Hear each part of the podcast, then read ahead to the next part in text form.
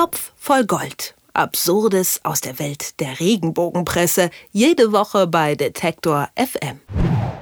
Hier spielt unser Außenminister Cowboy und Indianer, so schreibt es die Boulevardzeitschrift Die Aktuelle.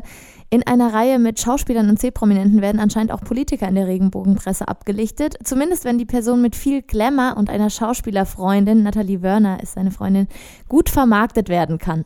Über die Darstellung von Heiko Maas Privatleben in der Aktuellen spreche ich nun mit Moritz Czermak vom Topf voll Gold. Hallo Moritz. Hallo. Wenn man mal einen Blick in die Regenbogenpresse riskiert, dann sieht man sonst wahrscheinlich eher Prominente aus der künstlerischen oder aus dem öffentlichen Leben. Dass da jetzt ein Politiker auftaucht, habe ich selten gesehen. Ich bin vielleicht auch nicht die beste Referenz. Man denkt sich ein wenig, die Home Story unseres Ministers, muss das wirklich sein? Also erstmal stimme ich dir grundsätzlich zu. Politiker und deren Privatleben spielt jetzt in der aktuellen oder auch sonst in Regenbogenheften nicht so wahnsinnig oft eine Rolle. Angela Merkel kommt öfter mal vor, ab und zu vielleicht auch äh, Frank-Walter Steinmeier als Bundespräsident. Das sind dann ja aber auch so die höchsten Ämter und mit die prominentesten Politikerpersonen, die es in Deutschland so gibt. Dass Heiko Maas jetzt als Außenminister eine Rolle spielt in der aktuellen, in einer größeren Geschichte auf einer Doppelseite, hat dann, glaube ich, tatsächlich damit zu tun, dass er eben mit Natalia Wörner, einer mehr oder weniger bekannten Schauspielerin hier in Deutschland ähm, ja, zusammen ist. Ähm, das ist ja auch offiziell, das ist jetzt kein Geheimnis, dass die beiden ein Paar sind. Und über Natalia Wörner und deren Privatleben wird dann auch hier so ein bisschen die Geschichte von Heiko Maas und dessen Privatleben erzählt. Aber ähm, es ist völlig richtig, Politiker gehören eigentlich nicht so zu dem Kreis der Personen von Interesse, über die die Regenbogenpresse sonst so berichtet. Ich habe ja schon ein äh, Schlagwort genannt, Cowboy und Indianer. Es geht also um Heiko Maas und sein Privatleben. Worum genau? Was ist hier die Story?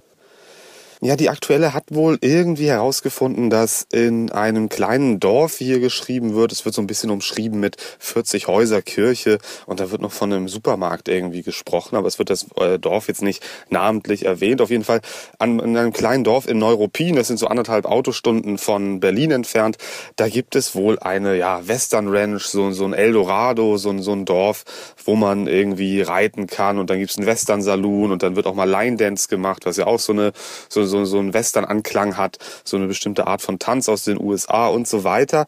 Und da sollen Heiko Maas und Natalia Wörner dann öfter mal sein.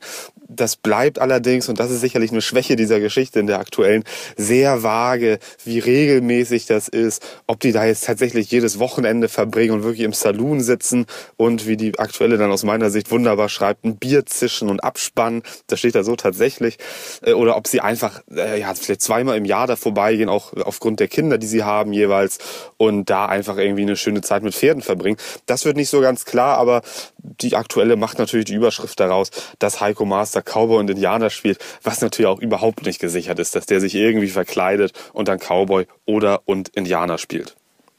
Also inwiefern Heiko Maas da verkleidet sein Bier zischt, äh, ja, wissen wir nicht richtig genau. zu beantworten, so schreibt es zumindest die aktuelle.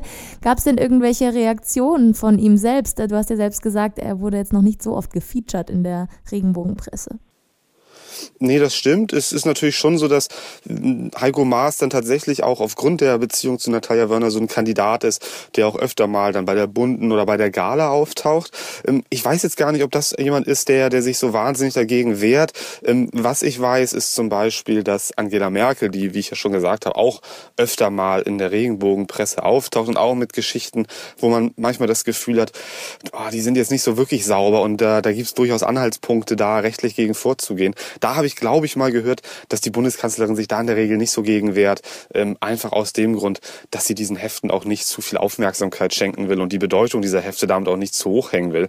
Das ist natürlich zwar in einer irgendwie auch negativen Art, aber das kann man sicherlich dann auch positiv umdrehen, eine gewisse Adelung, wenn sich eine Bundeskanzlerin dann mit einem Bericht aus der Freizeitrevue oder aus dem Freizeitexpress oder aus der aktuellen beschäftigt, ähm, da, da fühlen sie sich dann auch irgendwie ein bisschen auf die Schulter geklopft, weil sie dann merken, naja, wir erreichen immerhin die ganz große Politik in Deutschland.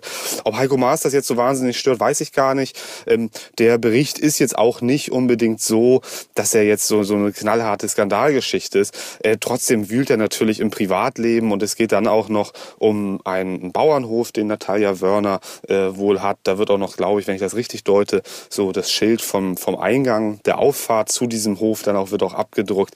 Das ist dann natürlich schon irgendwie so ein Schritt ins Privatleben von zwei Personen, der vielleicht nicht mehr unbedingt sein muss. Also ich finde diese Cowboy- und Indianer-Nummer irgendwie witziger als so manch andere Promi-Geschichte, vielleicht weil Heiko Maas mehr auf meine Zielgruppe passt. Wie ist das denn? Du beobachtest ja die Entwicklung dort immer. Steigt das Interesse am Privatleben politischer Persönlichkeiten über die Zeit? Ah, das hängt, glaube ich, sehr stark von, von der jeweiligen politischen Person ab. Also generell kann man das jetzt so nicht sagen, auch wenn man vielleicht sagen kann, die deutsche Gesellschaft hat sich in den letzten zwei, drei, vier Jahren deutlich politisiert und die Diskussion um Politik und um politische Positionen ist stärker geworden. Das juckt die Regenbogenwelt in der Regel eigentlich nicht. Ähm, ich, nenne immer gern das Beispiel ähm, des, des Abschusses des, des Flugzeuges über der Ukraine, dieser Passagiermaschine, die aus Amsterdam, glaube ich, kam und dann weiterfliegen sollte und dann von einer Rakete ähm, zerstört wurde, wo viele Menschen gestorben gestorben sind. Das ist ein Thema, über das schreibt die ganze Welt dann in ein, zwei, drei Wochen lang. In der Regenbogenwelt findet das alles überhaupt nicht statt. Erst dann wird's, äh, wird dieses Politikum zu einem Thema in der Regenbogenwelt, wenn klar ist, ah, hier, die Maschine ist doch in Holland oder in den Niederlanden gestartet und äh, Königin Maxima, die hat sich da jetzt auch zugeäußert. Jetzt können wir darüber berichten. Also es wird immer über die Person Maxima dann berichtet und dann eben auch über dieses, dieses Unglück in der Ukraine oder über der Ukraine. Das ist äh, im, im politischen Bereich ganz genauso in der Regenbogenwelt. Das ist erstmal so nicht so wahnsinnig von Interesse und damit sind auch die Personen, die handelnden Personen in diesem Bereich nicht so von wahnsinnigem Interesse. Nur wenn sie dann eben mal mit einer Schauspielerin zusammen sind, also mit jemandem aus Showbusiness oder natürlich noch besser, wir haben irgendwann mal einen Bundeskanzler, der im Königshaus unterwegs ist. Ähm, deswegen ist zum Beispiel auch in der aktuellen Ausgabe der aktuellen zwei Seiten weiter dann von Karl Theodor zu Gutenberg die Rede. Der taucht jetzt ja auch nicht mehr so wahnsinnig in der normalen Presse bei uns auf. In der Regenbogenpresse ist der immer noch von großem Interesse, weil er einfach so ein, so ein toller Typ ist und äh, ja, dann auch noch so, so, ein, so einen ähm, adligen Hintergrund hat. Das ist genau das Richtige für die Regenbogenwelt. Also die Gutenbergs, wenn die mal wieder größer werden in Deutschland, da haben wir dann ganz viel von Politikern auf der Titelseite. Also hier der politische Trend in der Regenbogenpresse.